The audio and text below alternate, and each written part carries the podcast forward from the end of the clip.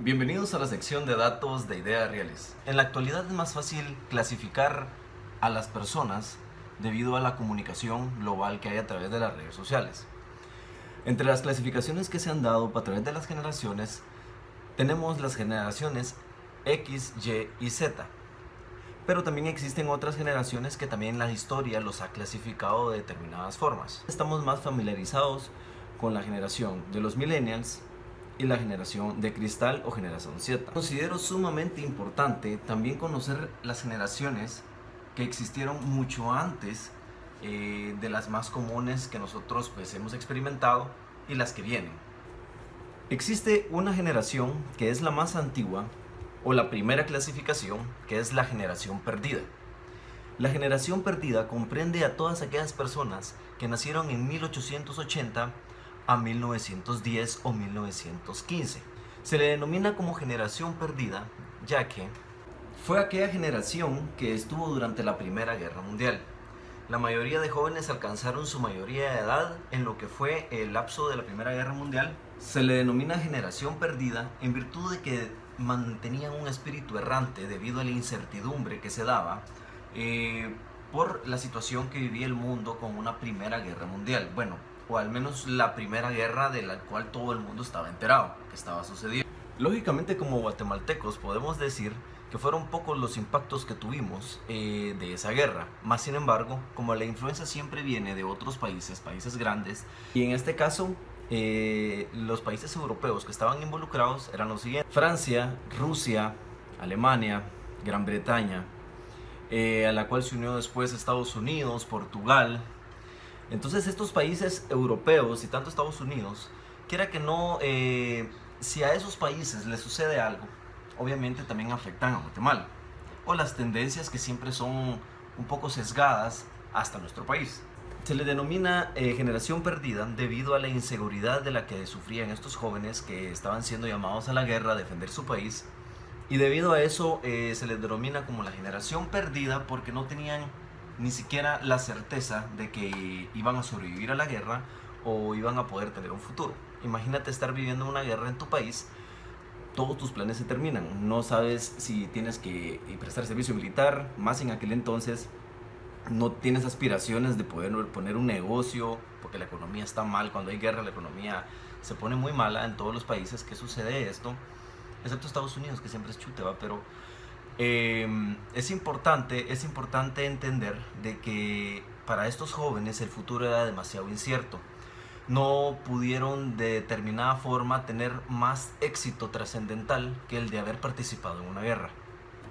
Luego tenemos a la otra generación eh, denominada la generación grandiosa. Esta generación comprende también un periodo muy corto en lo que fue 1900 em, 15 a 1930.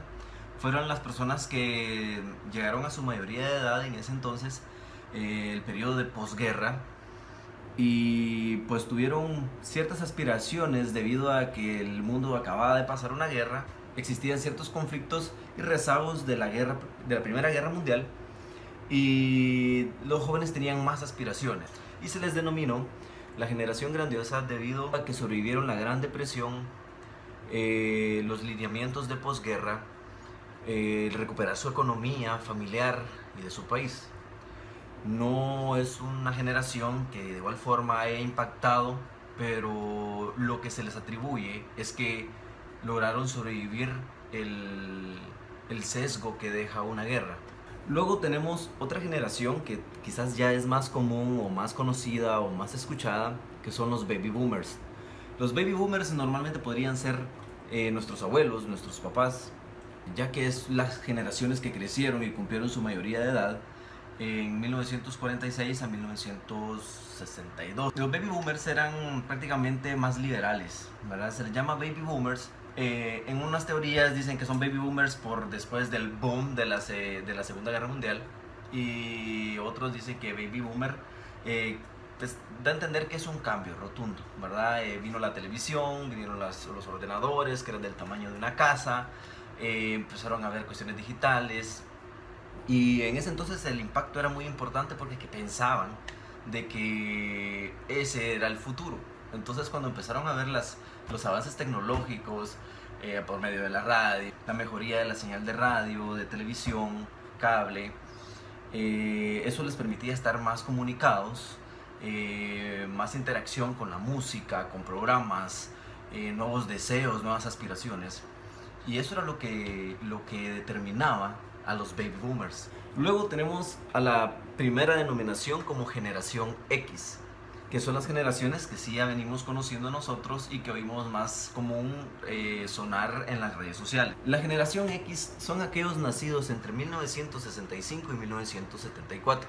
Son personas que tienen un poco de baby boomers por los primeros eh, avances tecnológicos y eh, un poco de la educación de los baby boomers, muy clásica, y lo de las nuevas generaciones, ¿verdad? Eh, son aquellas personas que tienden a ser muy conservadoras, eh, usan la tecnología, más no la idolatran, y se les hace muy difícil interactuar con redes sociales. Son las personas que si muy bien les va en la tecnología, eh, utilizan Facebook, utilizan, utilizan smartphones, quizás no de una alta gama, como iPhones, Samsungs, eh, son muy pocos los de estas generaciones que tienen una conexión con la tecnología, más sin embargo la utilizan y la admiran pero tienden a ser muy clásicos, muy clásicos y conservadores. Se puede decir de que la generación X es la generación que pues tenemos como papás, como tíos pajeros, eh,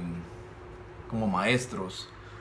Son esas generaciones que trataron de mantener los principios en las demás generaciones como la nuestra y las nuevas generaciones ahora del 2000. Ahora bien, tenemos la generación de los millennials.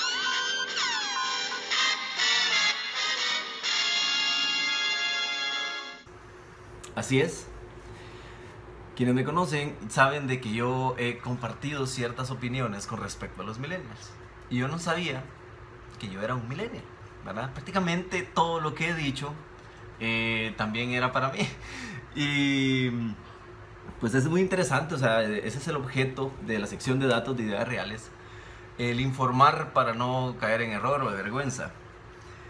Los de la generación eh, de millennials o la generación Y eh, somos nosotros. Somos nosotros los nacidos entre 1980 y 1999.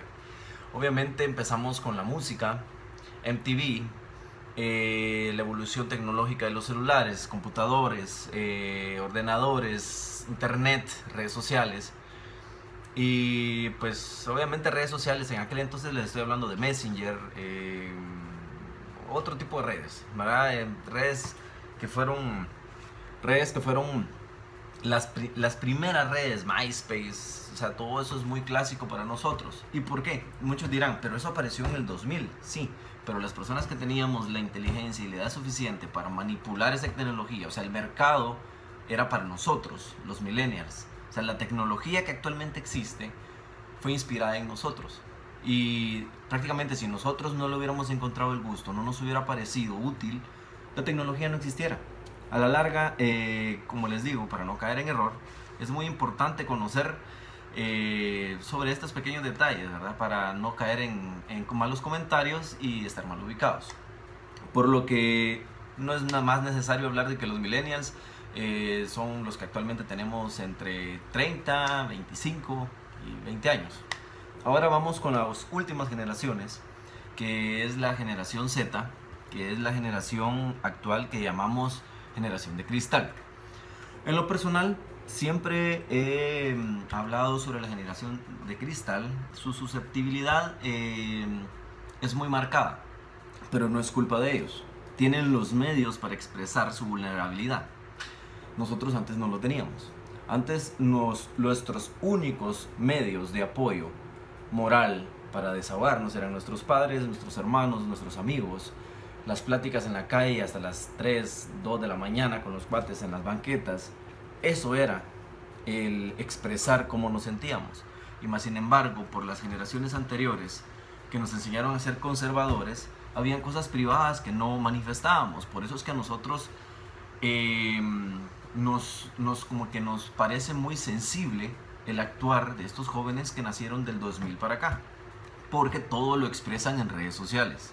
Es importante marcarles de que hay cosas que son privadas, ¿verdad? Porque se ven comentarios en internet, hay niñas, ¿verdad? Eh, que actualmente publican que tienen necesidades en Facebook, en redes sociales, que quieren un mejor teléfono, que quieren un carro, que quieren una moto, que quieren viajes. Eh, obviamente también sus sentimientos, que estoy triste. Y si se dan cuenta, todas las redes sociales se han ido moldeando para esta generación, ya que tienen un montón de reacciones, que triste, que feliz, que enamorado, que me encanta, que me interesa, me gusta, me importa. O sea, tienen todas esas, esos medios, tienen todos esos medios para poder manifestar cómo se sienten. Debido a eso es que se les denomina generación de cristal, eh, ya que pensamos de que son personas que van a ser muy susceptibles ante la vida. Y quizás psicológicamente hablando, eh, hay estudios que demuestran de que tienden a ser más productivos debido a que liberan un gran nivel de estrés, ¿verdad? Obviamente a nosotros nos parece un poco absurdo que estén hablando de su vida privada, pero depende de la educación que nosotros les demos también tenemos que como papás eh, tener ese vínculo con los hijos para determinarles hasta qué punto pueden expresarse en las redes sociales y hasta qué punto pueden dar información en las redes sociales de su estado de ánimo o de sus necesidades. Porque nunca falta más de alguna persona que se aprovecha de eso. Durante la investigación que hice con respecto a las generaciones, me he dado cuenta y descubrí algo de criterio muy personal.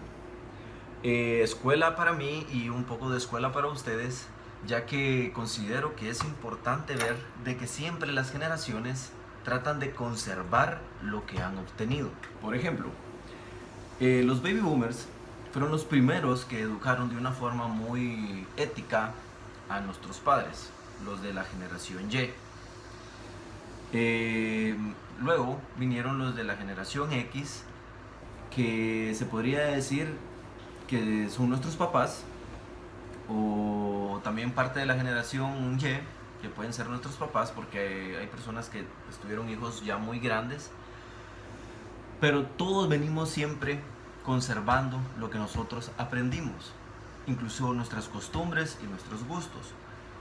Por ejemplo, está, está muy de moda eh, determinar los círculos sociales por la música. Yo soy una persona que hasta este punto de la investigación creo que voy a considerar eh, ser de mente abierta y disfrutar de todo lo que la historia nos ha dado. Por ejemplo, eh, los de la generación X, eh, que les estoy diciendo? Música de Queen, rock, ACDC, Metallica, Iron Maiden, o sea, Eminem. Bueno, Eminem es más de nuestra época, pero cuando salió en TV, había un comentario que decía, mucha gente no lo aceptaba, no lo aceptaba debido a los grupos revolucionarios que se estaban presentando, ¿verdad? En ese entonces Eminem, 50 Cent, eh, parte Tupac, eh, Snoop Dogg, todas las personas de la generación Y que escuchaban a ABBA, a eh, Roberto Carlos, música clásica, ¿verdad? sinfonías, ópera, todo lo que era más clásico, eh, pues decían que esa música no era buena. Y yo les pregunto, para ustedes, ¿qué es mejor?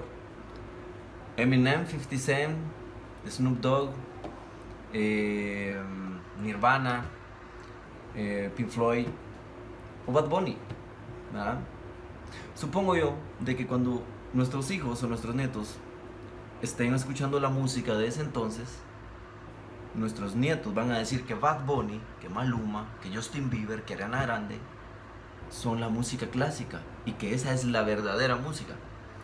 Entonces con eso fue que yo descubrí que es mejor disfrutar de lo que la historia te da. Esto ha sido Ideas Reales, la sección de datos. Hasta el próximo video.